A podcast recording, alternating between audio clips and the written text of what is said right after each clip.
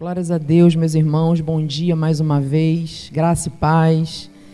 Realmente vai ser um desafio para mim, meia hora, mas Deus que vai falar nesta manhã, através dos meus lábios, eu diminuo totalmente. Na carne eu não consigo fazer nada, somente mesmo por Deus, amém? E é uma alegria muito grande estar aqui, mais este domingo, vendo as carinhas dos meus irmãos abençoados. Amém? Glórias a Deus. Vamos ao tema. Aprendendo a dar testemunho na família. Diga para o seu irmão: vamos aprender a dar testemunho na família? Amém. Glórias a Deus. Vamos aprender. 2 Timóteo 1,8. Eu peço por gentileza que os irmãos abram na palavra. Enquanto isso, eu quero agradecer a Deus. Senhor, muito obrigada por eu estar aqui na tua presença, Senhor. Eu dependo totalmente de ti. Te agradeço, Pai, pela oportunidade. Agradeço, Senhor, pela vida da minha família, do meu esposo, dos meus filhos. Agradeço a Deus, Senhor, pela família apostólica. Agradeço a Deus, Senhor, pela vida dos meus irmãos aqui presentes, pela internet. Agradeço, Senhor. Meu coração é cheio de gratidão neste dia, Pai. Em nome de Jesus. Amém. Abrimos.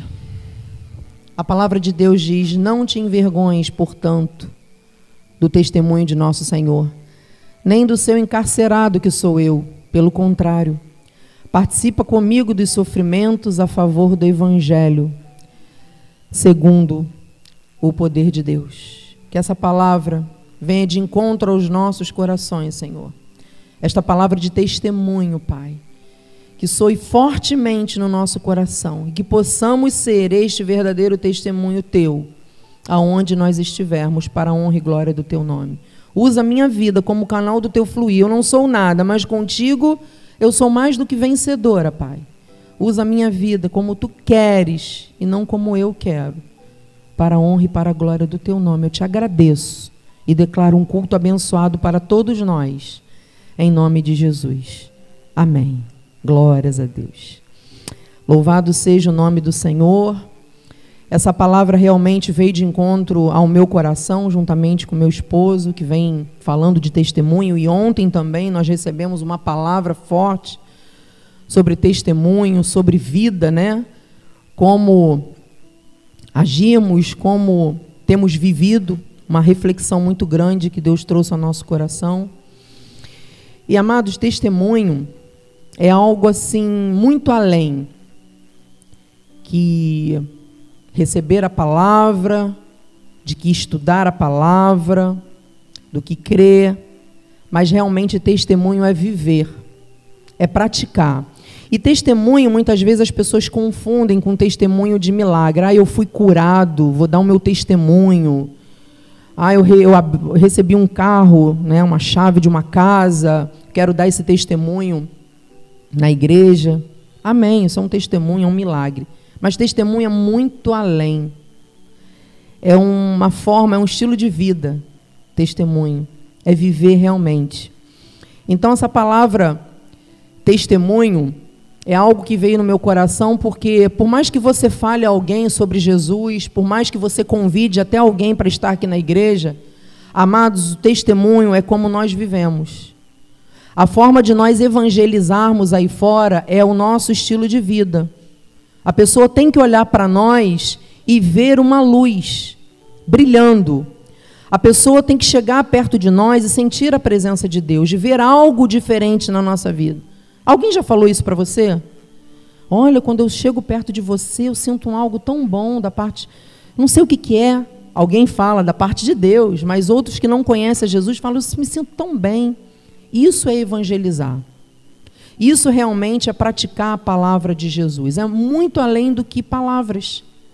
Porque palavras, o tempo, o vento leva, mas a prática não, ela tem que ser vivida de forma consciente porque isso ativa a honra de Deus na nossa vida. E o apóstolo Paulo, nessa passagem, fala a Timóteo que nós não devemos nos envergonhar do evangelho, e sim ser participantes. Mas como que é ser participante do evangelho? é não se envergonhar, é resiliência, é o temor, é mortificar a nossa carne diariamente, é ter o amor e o temor a Jesus. Mesmo muitas vezes sendo perseguidos, mesmo muitas vezes sendo confrontados com a verdade. Isso sim é ser participante do Evangelho de Jesus. É isso que Ele quer que fazemos. E hoje o que, que nós vemos? Famílias sendo confrontadas e muitas vezes naufragando na fé. Por quê? Porque não aguentam a pressão do dia a dia, não suportam. E nós estamos aqui hoje, neste dia, para aprendermos em família e evitar que isso continue a progredir aí fora. E nós vemos realmente o que está acontecendo aí. Que as pessoas estão realmente se perdendo, não estão suportando. E o Senhor vai nos ensinar neste dia a ter uma caminhada mais leve. Porque o fardo do Senhor, ele não é pesado, ele é leve. Nós temos que ter um estilo de vida, pensamentos e sentimentos na palavra, naquilo que o Senhor tem para nós, baseados no testemunho que ele nos deixou, que é um testemunho de amor, que é um testemunho de obediência, para que isso nós tenhamos uma vida livre, uma vida feliz, realmente feliz, realmente plena apesar dos desafios que nós vamos enfrentar, apesar das provações, apesar das ilusões que o mundo nos oferece aí fora, nós temos que nos manter realmente com o nosso testemunho. E Deus ele quer avivar a nossa família. Deus quer avivar a nossa família através do nosso bom testemunho. Amém? Diga para o seu irmão: vamos dar um bom testemunho? Temos que ter em mente que o testemunho dos homens não se igualam ao testemunho de Deus. Não se compara com aquilo que Deus tem para a nossa vida. Em 1 João 5,9, diz assim: Se admitimos o testemunho dos homens, o testemunho de Deus é muito maior, é maior. Ora, este é o testemunho de Deus que ele dá acerca do seu filho. E em 2 Coríntios 1,12 diz assim: Porque a nossa glória é esta o testemunho da nossa consciência de que, com santidade e sinceridade de, de Deus, não com sabedoria humana, mas na graça divina, temos vivido no mundo e mais especialmente para convosco. Precisamos nos atentar, meus amados, que o verdadeiro testemunho não é o de palavras, mas o bom exemplo que é fruto de uma boa consciência, de uma renovação da mente, que sim fortifica o nosso testemunho. E nós, com isso, honramos a Deus e a fé que nós temos nele. E nós estamos aqui não é por um acaso. Deus está ativando a nossa fé. Nós temos vivido, nós temos aprendido a cada culto a sermos pessoas melhores, a termos uma família melhor, a testemunhar do amor de Deus. Só que muitas vezes nós estamos esquecendo disso.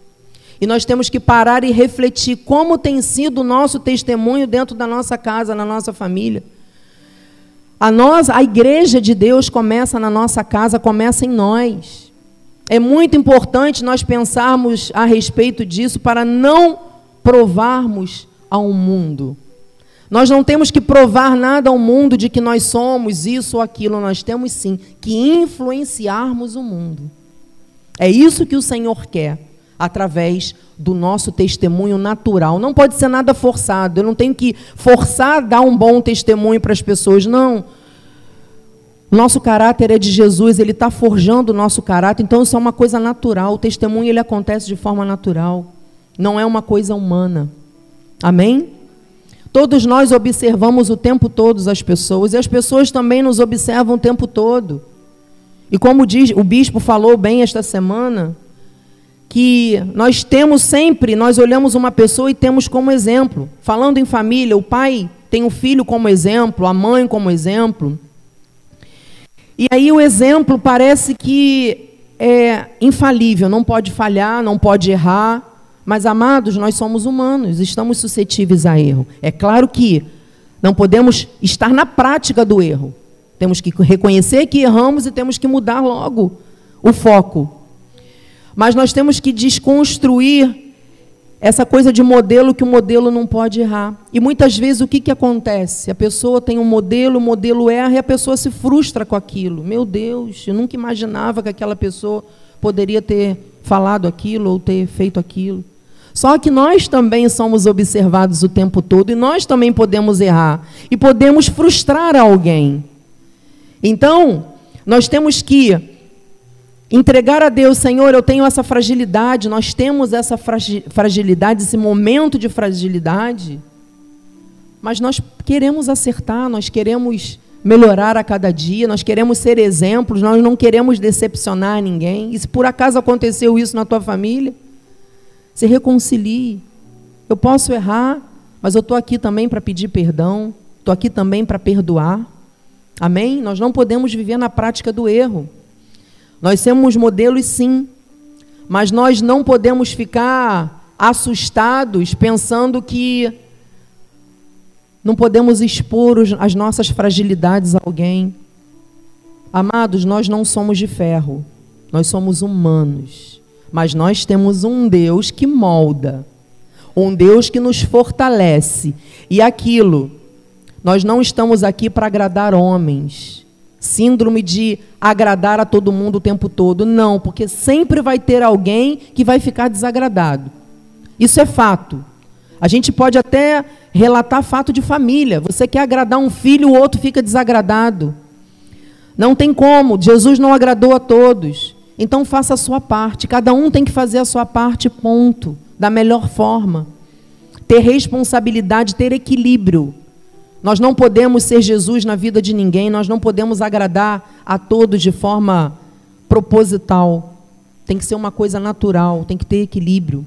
E a Bíblia tem vários exemplos de bom testemunho, como o bispo sempre fala.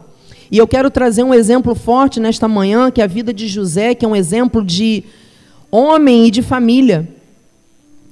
Todos nós conhecemos a vida de José, mas é importante relatar a história dele nesse contexto de família, de testemunho, que é muito importante. Eu quero falar rapidamente, antes de ler o versículo de Gênesis 37, 3, contar rapidamente que todos sabem que Jacó era o pai de José, e José tinha dez irmãos, sendo que os dez irmãos que ele tinha eram de outras mulheres. A mãe deles se chamava Raquel e ela era estéril, não podia ter filhos. E Deus consagrou, teve a sua vida milagrosamente gerada e trazendo para a nossa realidade. Quando nós temos um filho, muitas vezes muito desejado e com muitas dificuldades, que Deus abre a madre, que gera Muitas vezes nós caímos no erro, como caiu o erro Jacó, de paparicar o filho, de ter o filho ali, né, como um, um ídolo, idolatrando o filho. E a, a gente acaba muitas vezes acometendo o erro de ter um filho predileto. E isso é um erro gravíssimo. Em Gênesis 37, 3, ora, Israel amava mais a José que a todos os seus filhos, Jacó, porque era filho da sua velhice. Jacó já era velho, já tinha tido filhos, mas eram filhos de várias outras mulheres e tinha uma especial que ele amava, que era Raquel. E o que, que ele fez quando Deus consagrou esse filho, deu o filho à madre? Fez uma túnica talar de mangas compridas e José, ele era um filho bem íntimo com seu pai, apesar de ser o filho mais novo. Em Gênesis 37, 2 diz assim: Tendo José 17 anos, apacentava os rebanhos com seus irmãos. Sendo ainda jovem, acompanhava os filhos de Bila e os filhos de Zilpa, as outras mulheres de Jacó, e trazia mais notícias deles a seu pai. Na verdade, ele não era um espião, ele era obediente. O pai falava: vai até o rebanho, dá uma olhada lá nos seus irmãos, como é que eles estão conduzindo, e depois me traga as notícias. Só que o testemunho dos irmãos não era bom. Só que, de fato, acontece um erro aí, amados. Eu digo de testemunho. Porque por mais que Jacó admirasse o seu filho, fosse o filho prometido, vamos dizer assim, filho mais jovem e tal, ele mostrava claramente que ele amava mais José do que os outros filhos. E Jesus, ele não faz acepção. Jesus não ama mais João do que Maria. João, Jesus, ele ama com amor incondicional. Em João 3,16 diz assim: Porque Deus amou ao mundo de tal maneira que deu o seu Filho unigênito, para que todo que nele crê não pereça, mas tenha vida eterna. E no 17 continua: Porquanto Deus enviou o seu Filho ao mundo, não para que julgasse o mundo, mas para que o mundo fosse salvo por ele. Eu estou falando aqui, amados, do mundo da salvação. Jesus, ele amava os escolhidos dele, ele ama. Só que ter preferência no mundo, vamos lá, humano, ecumênico, ocumênico, ocumene, perdão, gera um sentimento de vazio dentro da família. Um pai ou uma mãe não pode ter um filho predileto, porque vai causar um problema muito sério de discórdia, de competição desnecessária na família. Não precisa que seja assim. A mãe e o pai têm que amar os filhos de igual forma. É claro que tem um filho que tem uma afinidade a mais com a mãe com o pai, mas o amor é o mesmo.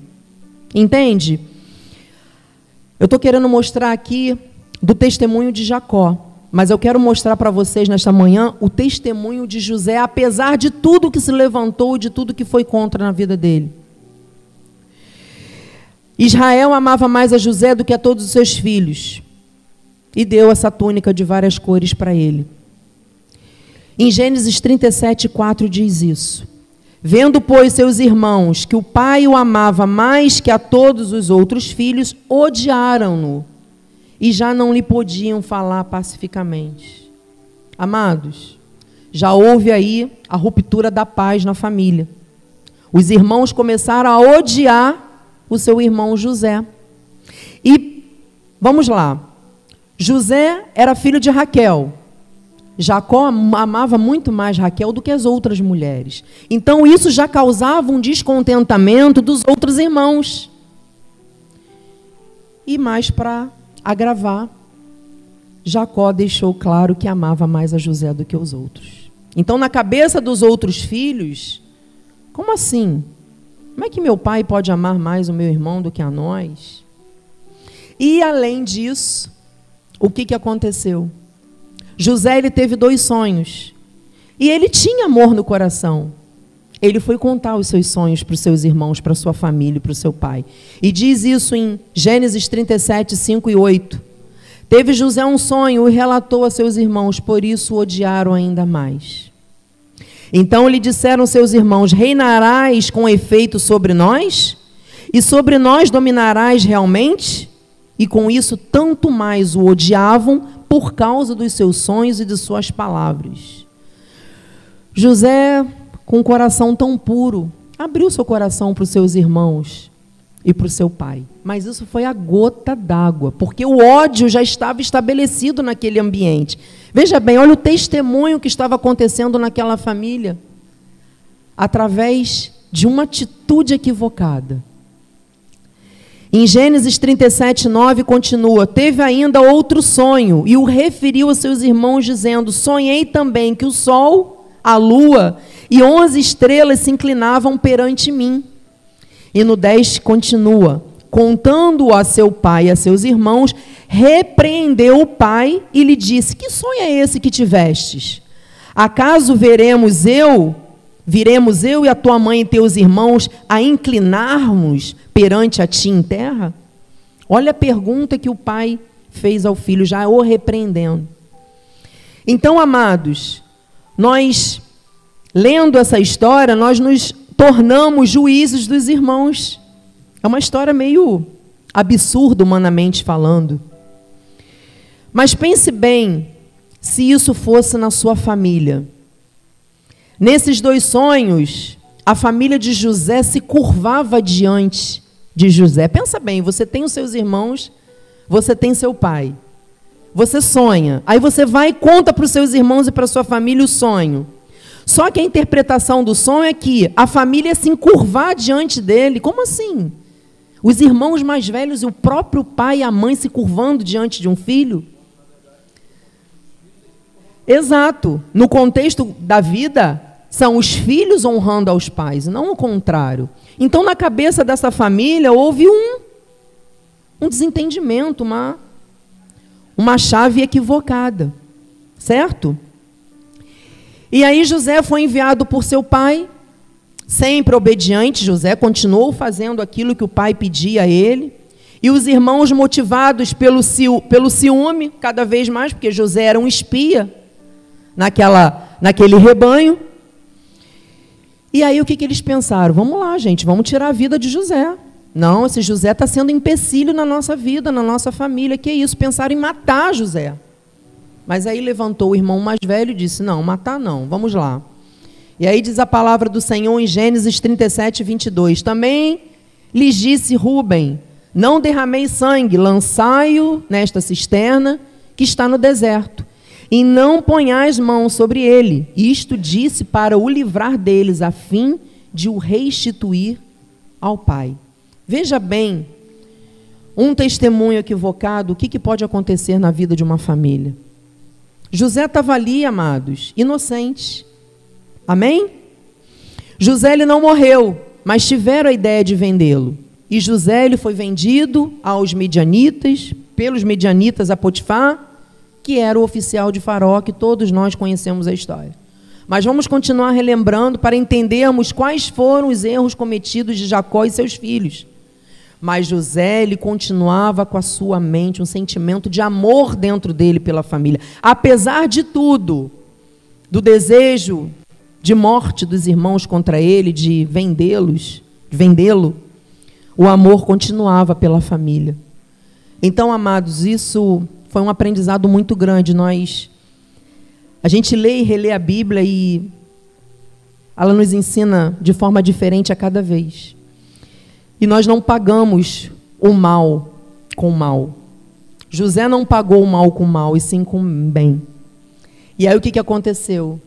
A vida dele começou a prosperar na casa de Potifar. E ele foi promovido, foi subindo, foi subindo e foi a supervisor da casa. E aí, por ele, a Bíblia diz que ele era um homem bonito, inteligente. Aí a esposa de Potifar começou a assediá-lo, tentou seduzi-lo. E em Gênesis 39, 10 diz: Falando ela a José todos os dias e não lhe dando ele ouvidos para se deitar com ela e estar com ela. José foi assediado, mas José era temente a Deus. Aí já começa o testemunho. Testemunho de amor pelos irmãos e pela família, apesar de. E o testemunho de temer a Deus e de rejeitar aquela mulher, porque ele poderia estar ali, amados, revoltado. Fui vendido, fui totalmente desonrado, humilhado. Tem uma mulher aqui me assediando, eu vou é fazer tudo errado mesmo. O que, que eu vou perder com isso? Mas ele se manteve firme ali, dando o seu bom testemunho. Honrou ao Senhor. E a mulher não estava satisfeita com isso, não. Você vê que o diabo, ele, o inimigo, ele continua tentando, continua assediando até que ele fugiu dela e a roupa ficou ali na mão dele.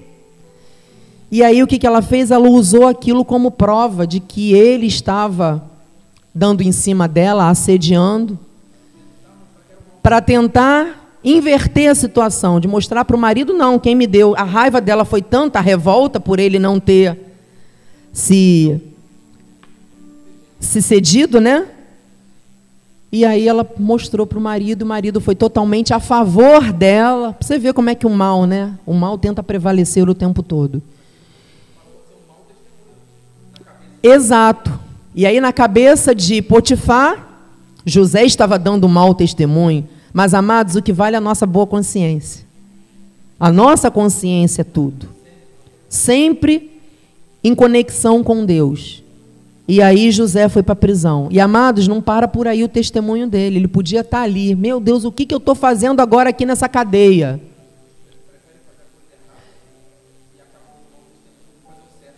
Exatamente. Muitas pessoas negam a fé. Preferem fazer a coisa errada. Porque de repente a coisa errada é até mais fácil, é mais prazerosa do que honrar a Deus. Muitos ali no lugar de José, muitas famílias acontecem isso. Na hora ali do assédio, a pessoa cai na tentação e trai o seu esposo, trai a sua esposa, tem uma vida de adultério. Então Deus está mostrando nesta manhã que o nosso testemunho, que a nossa honra dada a Ele vale muito mais do que qualquer assédio deste mundo. Amém? E José escolheu naquele momento, apesar de estar ali sofrendo naquela prisão, mas ele preferiu não negar a Jesus, não negar a sua fé. Ele ficou abatido naquela prisão. Quem de nós não ficaria ali? Inocentemente está pagando um preço de que ele não merecia. Mas ele não se deixou ser dominado por esse sentimento. E ele viu ali naquela cela uma oportunidade de dar mais bons, bons testemunhos e de mandar recado ao rei, que tinha no coração de que ele tinha dado um mau testemunho. Ele queria reverter essa situação, claro. E ele começou a fazer o quê? A interpretar. Ele tinha esse dom de interpretar sonhos. José sonhava, José interpretava. E ele começava a interpretar os sonhos dos, dos colegas ali dentro daquela prisão. Ele viu realmente que ele servia a um Deus vivo e que os planos podem ser nossos, mas o executar desses planos vem do Senhor. E olha, amados, você imagina, ele ficou ali dois anos dentro daquela cela. E ele não parou de testemunhar, ele não parou de interpretar, ele não parou, parou de falar do amor de Deus dentro daquela cela naqueles dois anos. Foi muito interessante, amados. Porque ele poderia, dois anos, amados, humanamente falando, é muita coisa. Ele podia ser dominado por um ódio, se prostrar ali com uma revolta contra os irmãos lá atrás, porque foi tudo fruto dos irmãos. Mas ele não, ele não caiu, ele não se curvou aos sentimentos humanos. Então é isso que Deus está mostrando para nós nesta manhã, que as lutas elas virão na nossa família. Mas o desânimo ele não pode permanecer. O desânimo ele não pode deixar que nós nos entregamos. Nós não podemos ficar reclamando a ponto de dizer que a nossa família não vale, que tudo aquilo que nós plantamos não colhemos. Nós não podemos olhar a vida por esta ótica, e sim olhar ali e ver uma oportunidade no meio das lutas, dos desafios, de uma oportunidade que Deus está nos dando de dar um bom testemunho. Em Gênesis 40, 1 a 3 diz assim: Passadas essas coisas, aconteceu que o mordomo do rei do Egito e o padeiro ofenderam ao seu senhor, o rei do Egito. Indignou-se Faraó contra os seus dois oficiais, o copeiro-chefe e o padeiro-chefe e mandou detê-los na casa do comandante da guarda, no cárcere onde José estava preso. Ao copeiro-chefe reintegrou no seu cargo, no qual dava o copo na mão de Faraó. Mas ao padeiro-chefe enforcou, como José havia interpretado. Deus, nesse processo todo, vê em José um homem maduro. Deus ele vê em José essa maturidade. E é isso que Deus quer ver na nossa vida neste dia. Esta maturidade, esta entrega a Ele. Qual foi a maturidade de José? De não se entregar a um coração amargurado, de um coração amargurado, rebelde, mas foi totalmente ao contrário. Ele se deixou ser entregue por Jesus por estar ali fazendo o id do Senhor, interpretando aqueles sonhos que Deus colocava no seu coração, na sua mente. Ele não se deixou contaminar com as coisas desse mundo. E o mais interessante é que, exatamente depois que passaram esses dois anos, aquele faraó, aquele Potifar, ele também sonhou. E nenhum dos seus mordomos naquele momento, aquelas pessoas que estavam ali em volta dele não conseguiram interpretar o sonho dele. E aí, naquele momento da interpretação de José ao copeiro, José pediu: Olha, quando você sair daqui, lembra de mim quando você estiver lá com o rei. Não esquece de mim, não. E foi exatamente isso que aconteceu. O copeiro estava ali e ele falou a Potifar que a respeito de José, que ele interpretava os sonhos. E aí, o que, que aconteceu? Em Gênesis 41, 15 e 16. Este lhe disse: Tive um sonho, não há quem o interprete. Ouvi dizer, porém, a teu respeito, que quando ouves um sonho, podes interpretá-lo. Respondeu-lhe José: Não está isso em mim, mas Deus dará resposta favorável a Faraó. E Faraó contou o seu sonho para José. E ambos os sonhos que o Faraó teve correspondia àquilo que Jesus iria fazer naquele lugar, naquele Egito, que eram sete anos de fartura, muita fartura, mas também sete anos de muita fome. E Deus deu inteligência, sabedoria a José de como o Faraó, de como aquela cidade iria fazer naquele momento, porque a fome ia ser muito severa, muito severa. E com isso, José ele conseguiu conquistar a confiança de Faraó. Imagine, meus irmãos. Olha a situação, o testemunho, como é que reverte.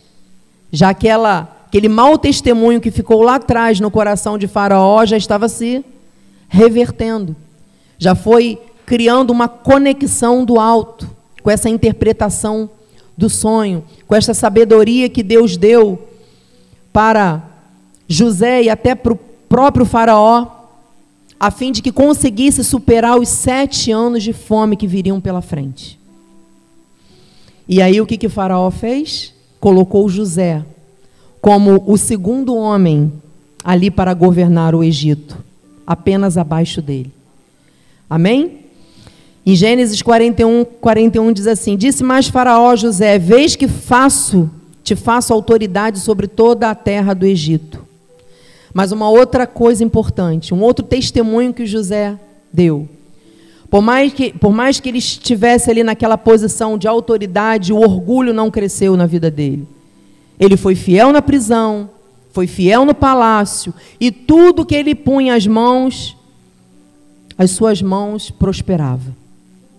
A fome que assolava naquela terra crescia, mas a fama de que o Egito tinha mantimento também crescia. E o que, que isso fez? Os irmãos e a família de José, todas foram para aquela cidade, para aquela região, em busca de mantimento. Olha o que, que Deus fez. A palavra se cumprindo lá atrás, de que a pai, ou de que o pai, a mãe e os irmãos iriam se encurvar perante José. A profecia se cumprindo. E José foi testando os seus irmãos, porque eles foram até lá, ele os reconheceu, mas os irmãos não o reconheceram.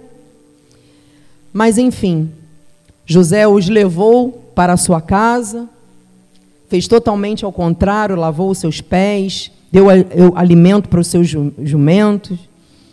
Fez totalmente o inverso. Em Gênesis 43, 24 diz assim: A recompensa por ter, por ser obediente e fiel e ter um coração limpo de todos os sentimentos inflamados, de contendas, Deus lhe restituiu a família e o pai tão amado. Então, amados, o que Deus colocou no meu coração? Toda essa situação de revés na vida de José, tudo aquilo que aconteceu desde lá, ele sendo o filho mimado, ele foi o filho que levantou ciúme, que levantou contenda, que levantou ódio nos irmãos, mas ele se manteve com o coração puro, cheio de amor, dando bom testemunho, porque ele amava a sua família. As situações foram acontecendo, as provações, as aflições que acontecem muitas vezes dentro da nossa família. E em tudo, José manteve o seu bom testemunho. Então é isso que Deus quer falar a nós nesta manhã. Que o amor prevaleceu. Que o amor e o bom testemunho têm que prevalecer na nossa vida. As famílias aí fora têm sido destruídas por falta de amor, por falta de perdão. E com isso, o mau testemunho tem assolado a vida de muitos. E José hoje nos deixou uma mensagem muito forte. E eu quero orar pela sua vida, pela sua família, porque Deus ele tem um propósito de restaurar a nossa família. E Deus tem, tinha um propósito de restaurar a vida de José e a família de José. E ele conseguiu restaurar. Deus conseguiu cumprir aquilo que ele tinha preparado para eles. Você crê? Você tem passado por adversidade na sua família?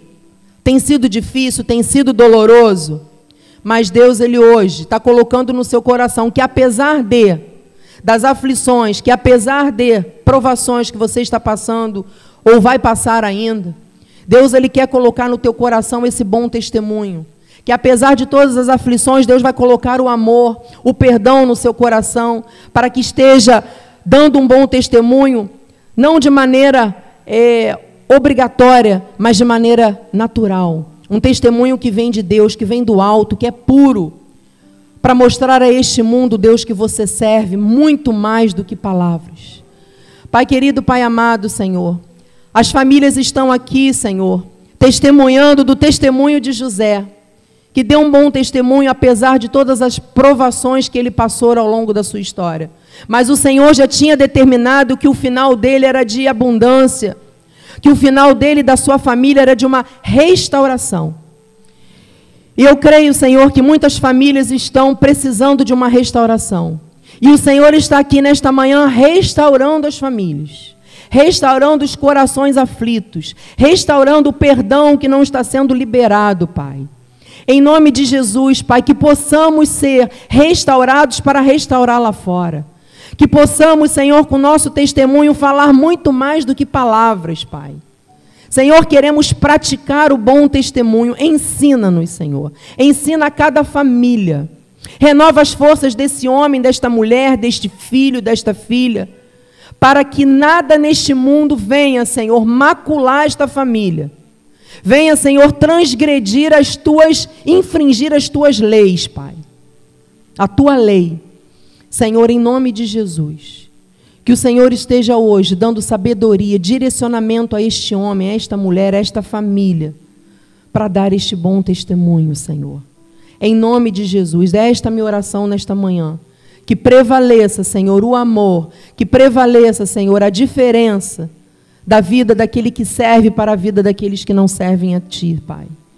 Em nome de Jesus. Eu oro e te agradeço, Senhor, para a glória do Senhor.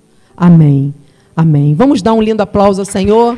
Assim, disse o Senhor nesta manhã. Dê um bom testemunho. Aplauda Ele.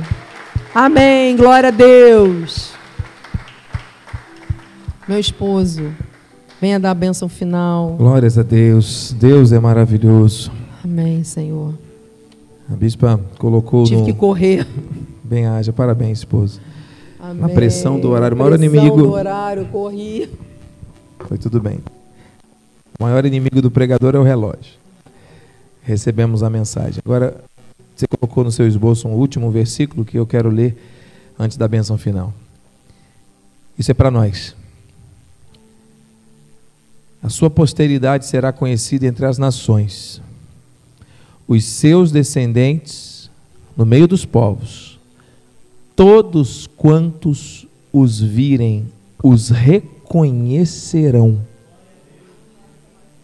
como família bendita do Senhor.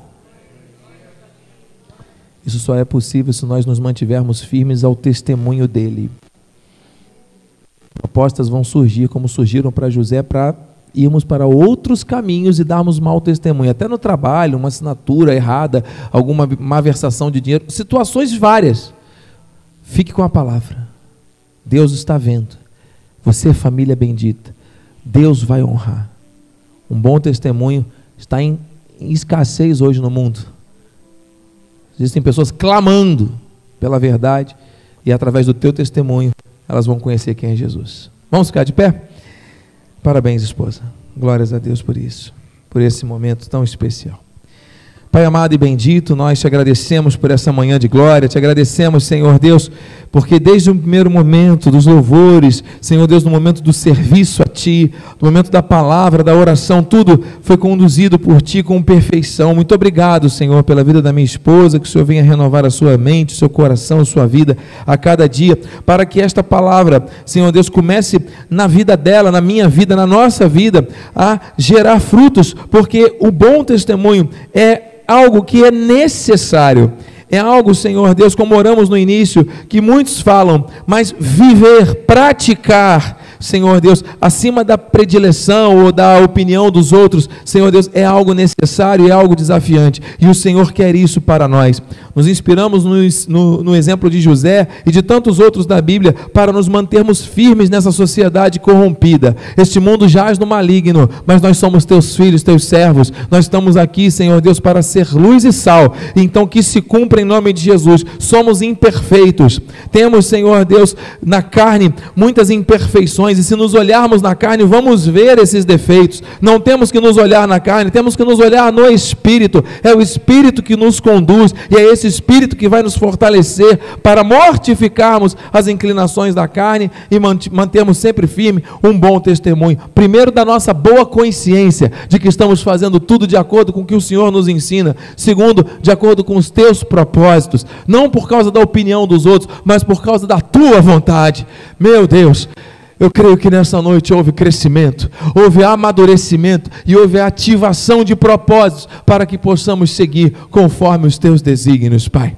Em nome de Jesus, acampa os teus anjos agora ao nosso redor, nos leve em segurança ao nosso destino final, que tenhamos um domingo glorioso, uma semana final deste mês de agosto profética, muito abençoada, em nome de Jesus. E de antemão nós já queremos chamar a existência. Setembro, outubro, novembro, dezembro, esses quatro meses intensos que o nosso país vai viver, Senhor Deus, tantos eventos, tantas situações, evento de rock, Senhor Deus, evento de Copa do Mundo, Senhor Deus, evento de eleições, quantas agitações que vão acontecer no mundo, mas nós estamos aqui como igreja para dar bom testemunho, para profetizar, para orar, para clamar e para vermos a tua glória nesses quatro meses, Senhor Deus, deste ano do avivamento. Em nome de Jesus, nós cremos, nós recebemos.